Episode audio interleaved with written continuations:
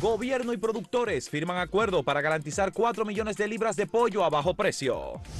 Colegio Médico Dominicano se opone a flexibilización de medidas frente al aumento de los casos por COVID-19. Por la COVID-19 se han perdido 255 millones de empleos en el mundo. Activado oficialmente el segundo juicio político para inhabilitar a Donald Trump.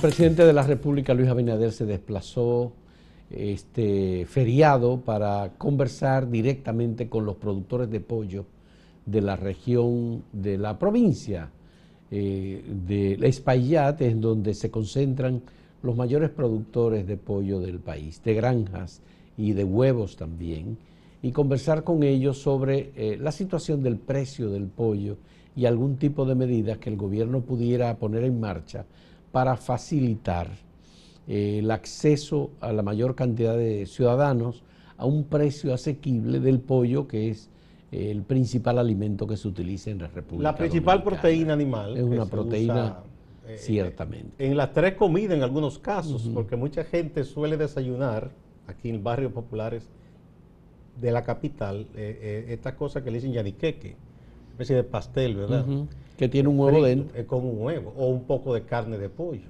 Al mediodía regularmente come o pollo guisado en la casa o se come un picapollo. Y en la cena mucha gente por igual. Ya, bueno, pues la, la negociación o la conversación dirigida directamente por el presidente de la República con los eh, productores avícolas eh, incluyó la adquisición para ser distribuido a través del INEPRE de 4 millones de libras de pollo. El, pollo será adquirido por el Estado Dominicano como un apoyo a esta industria a un precio promedio de 50 pesos la libra para ser vendido en el mercado eh, como parte de la negociación. No, a 50 pesos va a llegar a la gente. Es a 35, 35 pesos. Es a 35 El precio de sustentación. Ese es un precio de sustentación que está abonándolo el gobierno para que la gente lo reciba a un precio mucho menor. Eh, hay que decir que en situación de crisis como esta que estamos viviendo, los estados, los gobiernos no pueden ser indiferentes, eh, no solo al consumidor en general, al ciudadano que requiere servicio, que requiere alimentación, sino a los productores, porque no puede dejar que esas granjas se vayan a la quiebra, porque implicaría primero perder eh, las industrias que generan eh, la alimentación y por otro lado muchísimos empleos que eh, crean esa industria de la producción agropecuaria. Entonces, eso es una medida plausible. No, no podemos andar en este tiempo con la ortodoxia de alguna gente que entiende, no, libre mercado, no, no, no estamos en una situación que ningún Estado del mundo en estos momentos está dejando simplemente que opere la competencia. Bueno, Gustavo, estamos en medio de una pandemia, es decir, estamos en una situación de crisis que es casi igual que decir que estamos en medio de una guerra. Porque en definitiva, exactamente, estamos en una situación especial y la sociedad dominicana eh, necesita del auxilio de sus autoridades y del gobierno en temas vinculados con la alimentación y con la seguridad alimentaria de la mayor parte de la población, muy especialmente en aquellos sectores en donde no hay garantía de que los fogones se enciendan todos los días a las horas adecuadas. Y, cuidar los empleos, porque se han perdido, estamos viendo a nivel mundial, más de 255 millones de empleos. ¿Qué se han perdido? aquí se han perdido muchos empleos, aquí hay muchos negocios que, han tenido que cerrar y es gente que ha perdido el sustento de su familia. Entonces no se puede permitir que sigan cerrando negocios y si el Estado puede auxiliar a que se mantengan esa fuente de empleo, debe hacerlo. Bueno, hay que decir que el Estado mantiene apoyo a las pequeñas, medianas empresas, MIPIMES, eh, que el Estado tiene financiamiento especial para esas pequeñas empresas o pequeños productores eh, y que hay otras políticas que están en marcha, como los programas eh, que el gobierno ha reformado y ha replanteado incluso con mayor cantidad de recursos para las personas eh, más afectadas como consecuencia de la pandemia. ¿Tú recuerdas que cuando iba a concluir el año y incluso el gobierno se estaba todavía estrenando, se había proyectado, pero no solo fue aquí, igual en otros países se pensaba que llegado marzo ya muchas de estas cosas iban a normalizarse y que pero no ha habido un recrudecimiento mundial, nuevos brotes, hay nuevas cepas de eh, la COVID y hay una situación crítica a nivel mundial. Estamos viendo, por ejemplo, que países que fueron el ejemplo en principio, como Alemania y Países Bajos, eh, la gente está protestando en la calle, algunos que dicen que no, que no, que ya hay que terminar todo esto, y los gobiernos han dicho no, no se puede.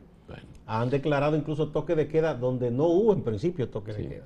Bueno, aquí se ha ido eh, evaluando y hay algunas críticas, consideraciones de las sociedades especializadas, el colegio médico, que están planteando la necesidad de eh, reforzar las medidas de precaución y de distanciamiento, que el gobierno sea más firme eh, y que no flexibilice. Ese es el reclamo de las sociedades médicas especializadas y del Colegio Médico Dominicano. Y hay que entender eso, los médicos eh, tratan de cuidar la vida y la salud de la gente.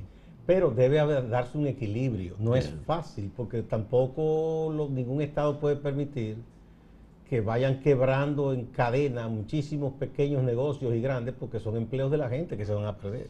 Bueno, es una situación realmente... un dilema. Eh, todavía el mundo, ¿no? no solamente la República Dominicana.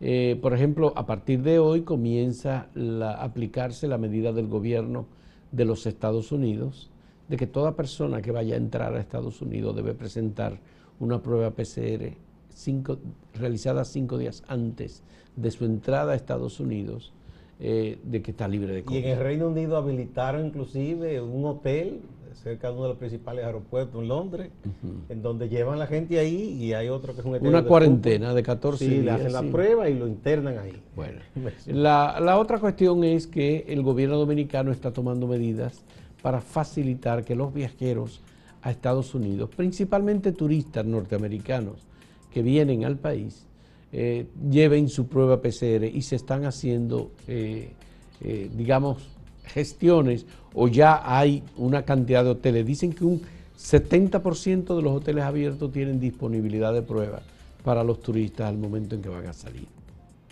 Obviamente estas medidas eh, son precauciones que están tomando. Por ejemplo, el gobierno norteamericano ha prohibido los vuelos de países de América Latina como Brasil, por ejemplo. Hay una nueva cepa en Brasil del COVID es la cepa brasileña. Ahora y el presidente que tienen ahí se empeña todavía en decir que no, que no es verdad, pese a que él le dio COVID también. No, ahora le dio COVID también a Andrés Manuel López Obrador. que decía que no, que no era que no era, que era uno de los negacionistas. Exactamente. Y, y fíjate que tienden a coincidir esta gente así de pensamiento medio extraño que ha llegado a algunos gobiernos. En, en Alemania, ¿quiénes encabezan el negacionismo? Los nazis, los neonazis y los partidos ese que dice que sí o qué cosa Alemania, que es una cosa más extrema que los nazis. Sí. Eso es lo que niegan, eh, no quieren que, porque hablan de que, eso es eh, cohibir la libertad de la gente. No, la, los gobiernos tienen la responsabilidad de preservar la salud de sus ciudadanos. En la información que he visto en algunos de los medios impresos que sale hoy, es de que en los últimos ocho días son ciento y algo de personas que han fallecido en República Dominicana como consecuencia del COVID. Sí, sí, sí. Es decir, los fallecimientos siguen produciéndose, especialmente en personas de edad sobre los 60 años y con condiciones previas como diabetes, hipertensión. Estos son los temas que obviamente el sistema de salud debe estar atendiendo. Parece que en algunos centros hospitalarios eh, hay un, un cupo ya, ya completo de camas Sí, está agotada la capacidad de recibir más pacientes. Eh, entonces son centros privados los que están recibiendo Pero en todo caso hay que tener en cuenta que eh, ningún gobierno eh, puede por completo cerrar, ni al mismo tiempo ceder en los reclamos de la gente de que se reabra todo. hay que jugar con ambas cosas que no es fácil, no es una situación sencilla lo que están enfrentando las autoridades de aquí y de otras partes del mundo. Bien, vamos a hacer una pausa y vamos a presentarle antes la pregunta del día de hoy para que ustedes participen. Para que el Estado tenga más recursos, ¿qué hacer? ¿Establecer nuevos impuestos? ¿Cobrar más a los evasores y reducir la evasión fiscal? ¿O recuperar el dinero robado en gobiernos? En la corrupción. En la corrupción, en gobiernos anteriores y en la corrupción. Bueno, pues esas son las preguntas. Esperamos que nos respondan. En, algún, en un momento volvemos.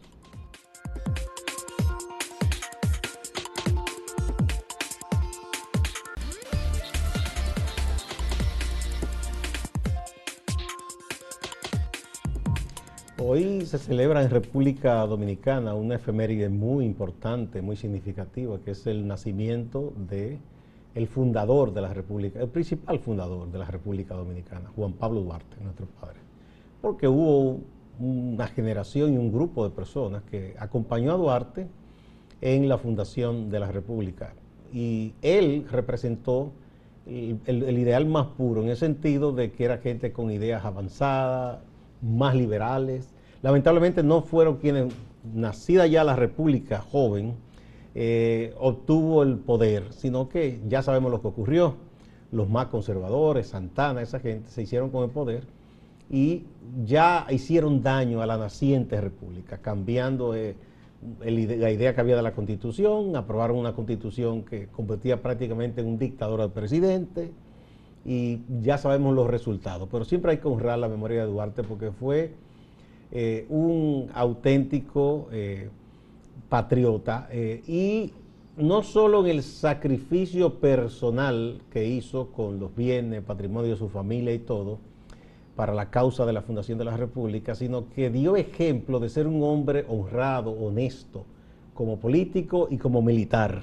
Y hay documentación sobre esto, rindió cuentas, lo que mucha gente hoy se niega a hacer todavía. Claro, en el caso de, Juan Pablo Duarte, son 208 años que cumple eh, de nacimiento el, padre de la patria. Cuando se cumplieron los 200 años, el bicentenario fue en el año 2013, y fue muy lamentable lo deslucido que no se le eh, prestó, atención. ¿eh? Bicentenario es un momento especial para rescatar una figura, proyectar sus pensamientos. En otros países se ha celebrado un eh, bicentenario, se han hecho muchas cosas. Lo que pasa también con Juan Pablo Duarte es que su obra, digamos que sus textos son muy reducidos. hay un proyecto de constitución están los papeles de su hermana, que son los papeles de Rosa Duarte, que eran las notas que ella fue haciendo durante todo ese trayecto de luchar por la independencia o la separación, que fue como se llamó de la República Dominicana de Haití. Haití, recuerden, se eh, liberó en 1804 y nosotros nos quedamos vinculados con España. Eh, pero hasta el año 1822 es cuando obviamente se produce una independencia efímera y los haitianos vienen y entran eh, al territorio Después dominicano. del fracaso de esa independencia, eh, que eh, porque eso fue un proyecto extrañísimo, doña de Cáceres, porque era para adherirnos a España, a, la Gran Colombia. la Gran Colombia. O sea, era para ser parte de ese proyecto que ni siquiera nos aceptaron. Pero es el periodo que también se conoce como de España boba, y entonces España no tenía interés. Este, España nos tenía eh, ahí, pero nada con nosotros. Su gran, eh, su tesoro en ese momento, por ejemplo, era un lugar como Cuba, que la convirtió en provincia importante. Eh, la gran preocupación, obviamente, de los haitianos, por ejemplo, era si se iba a restablecer la esclavitud, y ellos habían abolido la esclavitud, porque eran negros esclavos de diferentes lugares de África que habían sido traídos por los ingleses, los holandeses, eh, los propios españoles a la isla y esto, bueno, pues habían hecho tratados Francia y España sobre el territorio dominicano. Y está el Tratado de Basilea, el Tratado de Ryswick, que hay, hay, bueno, pues reparto de cómo era eh, que los españoles y los franceses se dividían eh, este, esta isla, ¿no? Pero de todos modos Duarte fue muy joven, acusado desde muy joven de ser muy joven y liberal, porque fue a los 21 años que él comenzó su trabajo eh, de luchar por la independencia o por la separación, se creó la Sociedad Secreta La Trinitaria. A los 31 años se produjo eh, el, el trabucazo. Sí, la separación. Y Duarte no estuvo aquí. No, porque él estuvo en el exilio. Ellos tuvieron que irse a es que es de la cosa que toda su familia que se sus fue enemigos históricos le querían enrostrar, pero Sí. que él no podía estar presente por se dieron unas circunstancias que él tuvo que salir del país. Y luego del de, territorio. luego de la separación, cuando Duarte viene y hace un recorrido especialmente por el Cibao, algunos pueblos del Cibao lo proclaman presidente de la República. Pero Duarte decía, no, es que tiene que haber una negociación, esto no es así. En Puerto Plata lo declararon Porque él era un hombre de En San profunda- Francisco sí, de lo profunda declararon. convicción democrática. democrática. claro. Él no creía en eso de hacerse un caudillo. y al final Santana lo que hizo fue apresarlo, traerlo Sí, preso desde Puerto Plata. Todo- Santana representó la Entonces, traición desde el principio. Obviamente Santana no creía en independencia, no pensaba que era posible una independencia. Él decía que debíamos estar protegidos por la corona española y España lo él le picó un declaró. ojo a Francia también. le- o sea, trató todo el con mundo. Y sí, lo declaró el marqués de las carreras, le dio un título nobiliario y entonces ya él se convirtió en Ironía gobernador. de la vida que donde él nació hoy es territorio haitiano. Sí, porque los En antihaitianos ese es su héroe favorito. Hincha, porque- sí. sí, eso se lo cedió, eh, entre otros, Trujillo a Haití. Ya, bueno. Le, le dio territorio dominicano a Haití. Sí. Entonces, estas cosas de la historia hay que conocerla y hay que entenderla para, para saber que nos, Santana decidió que había que formar parte de nuevo de la corona española y ahí fuimos. Sí. Y Luperón vino y produjo la segunda independencia, que en definitiva es lo que se conoce como la restauración. Que ahí coinciden la mayoría de los historiadores. Pero Duarte vino a pelear que aquí. fue la verdadera guerra Oye. de- de- ya de afianciamiento de la identidad nacional, de la, de- de- del que se tuvo conciencia clara de la independencia. Sí. de la restauración. Duarte vino, señores, y hizo un esfuerzo muy grande para participar en algunas de las batallas, sobre todo en el sur del país. Incluso Lo con enviaron- problemas de salud y sí, todo. Lo enviaron como delegado del gobierno, eh, del gobierno restaurador, a las zonas en donde todavía había algunas batallas, Asua, Haití, esa zona. Y eh, sencillamente no, Duarte... Haití, Haití no, no. Digo, Asua eh, y esa zona del sur del Sí, país. sí.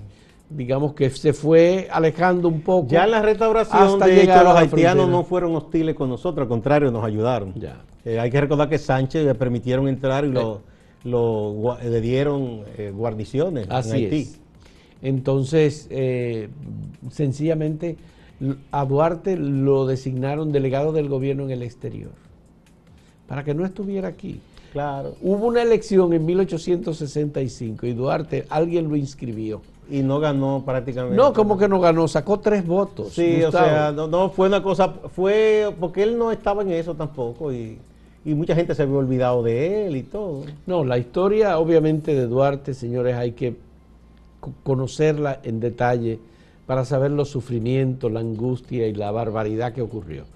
Duarte se fue con toda su familia y se fue a Venezuela. Su familia se había ido antes, pero él se estableció en Venezuela. Hay un periodo de cinco años en que Duarte desaparece totalmente del escenario. Dicen que en un momento él tenía un gran desaliento. Mucho desaliento, pero además parece que entró a la selva amazónica y era como vendedor de, de Biblias o, o de alguna cosa que eh, iba llevando por la Amazonía venezolana. Hacía cualquier cosa para ganarse eh, el pan. pero al final terminó enfermo, dicen que tuberculoso, y cuando eh, creo que fue Monseñor Fernando Arturo de Meriño le envió una carta eh, declarándolo padre de la patria y diciéndole que teníamos una deuda con él.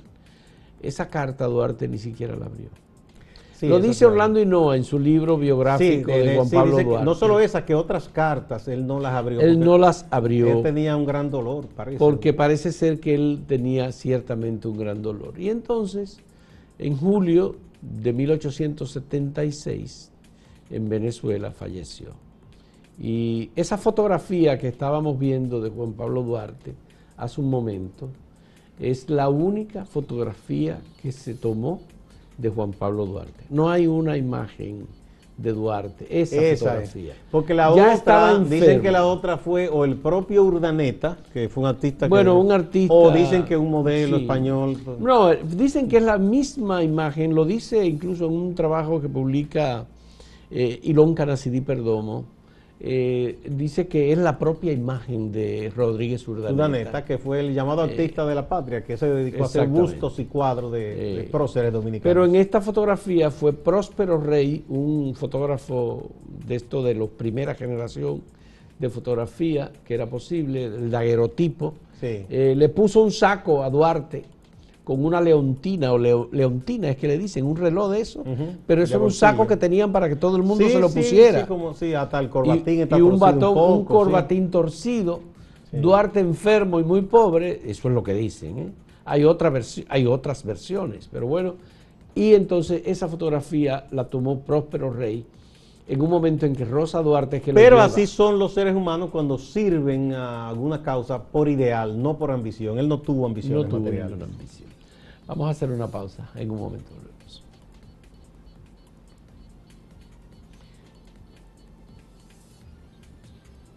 Bueno, pues la pregunta que tenemos la repetimos. Para que el Estado tenga más recursos, ¿qué hacer? ¿Poner nuevos impuestos? ¿Cobrar a los evasores o recuperar lo robado? Ustedes deciden.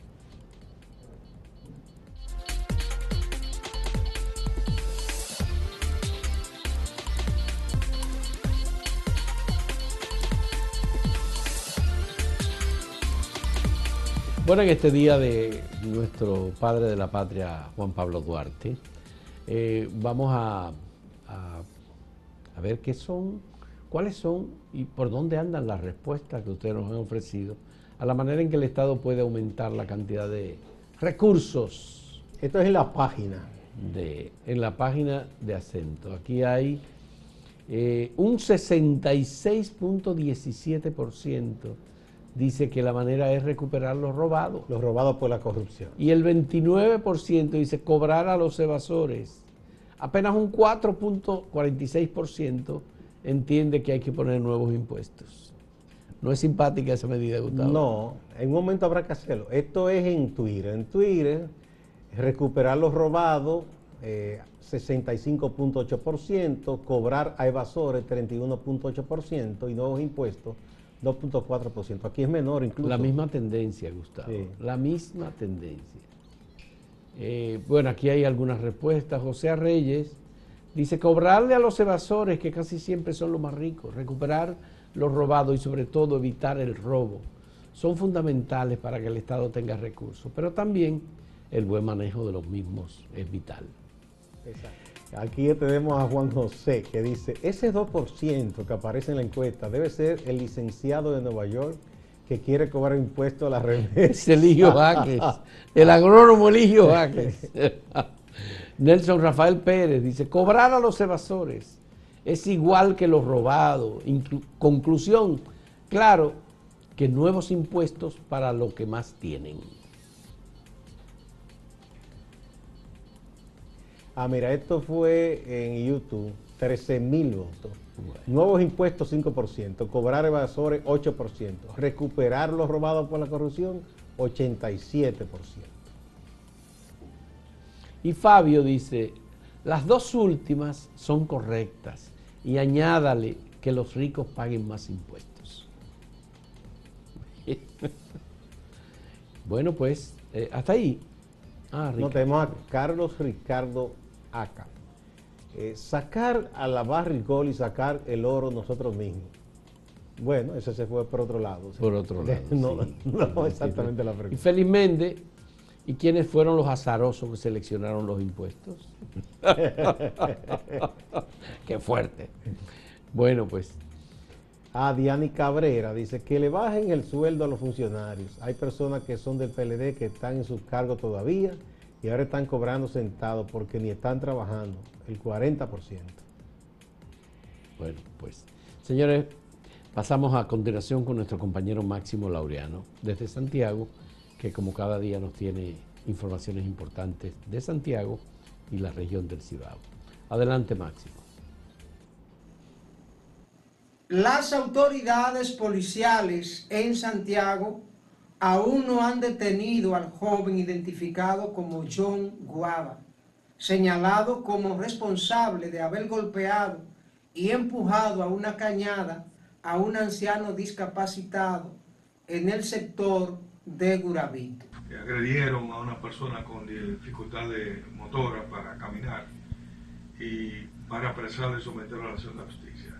Eh, en contacto con oficiales de, del departamento Sánchez Libertad para su entrega, pero no se ha producido. Hay muchas quejas en los barrios de Santiago por las balaceras. Se han sumado al menos ocho personas fallecidas en una semana. Tiroteos en el barrio Santa Lucía, en Cienfuego, Distrito Municipal, Santiago Oeste. Allí la gente en el día a día siempre hace las denuncias, pero se queja de que las autoridades no actúan para resolver la situación. Veamos. Estamos temorizados. Yo creo que vamos a tener que abandonar el área y irnos a una parte más tranquila porque esto va a haber que dejárselo a los delincuentes. Yo, yo amanecí hasta tembloroso, amanecí yo de tanto tiro que, que tiraron anoche. En Moca, algunos grupos comunitarios han estado manifestándose en contra del toque de queda. Y eso, que Moca es la capital avícola del país, y eso no puede estar sucediendo. Cinco meses lleva este gobierno en el poder y la canasta familiar se ha aumentado en más de un 70%. Alegan que los límites de horario tienen quebrados a los pequeños negocios. Ha causado mucho revuelo en Santiago la situación del funcionario de las oficinas de aduana, Antonio Gómez Díaz, un joven del PRM entregado a la política a tiempo completo, estaría siendo investigado por presunta violación sexual a una empleada.